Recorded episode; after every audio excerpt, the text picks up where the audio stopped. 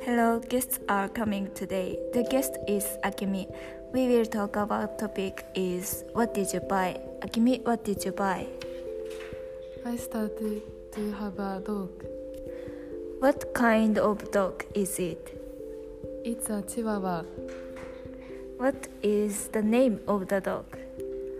The dog's name is Choco. What is the gender of Choco? The dog's gender is girl. Thank you, Akimi, for today. Please tell us a lot about your dog. We talked about what did you buy. Thank you for listening. See you in the next post. Bye. 絶対止まんない。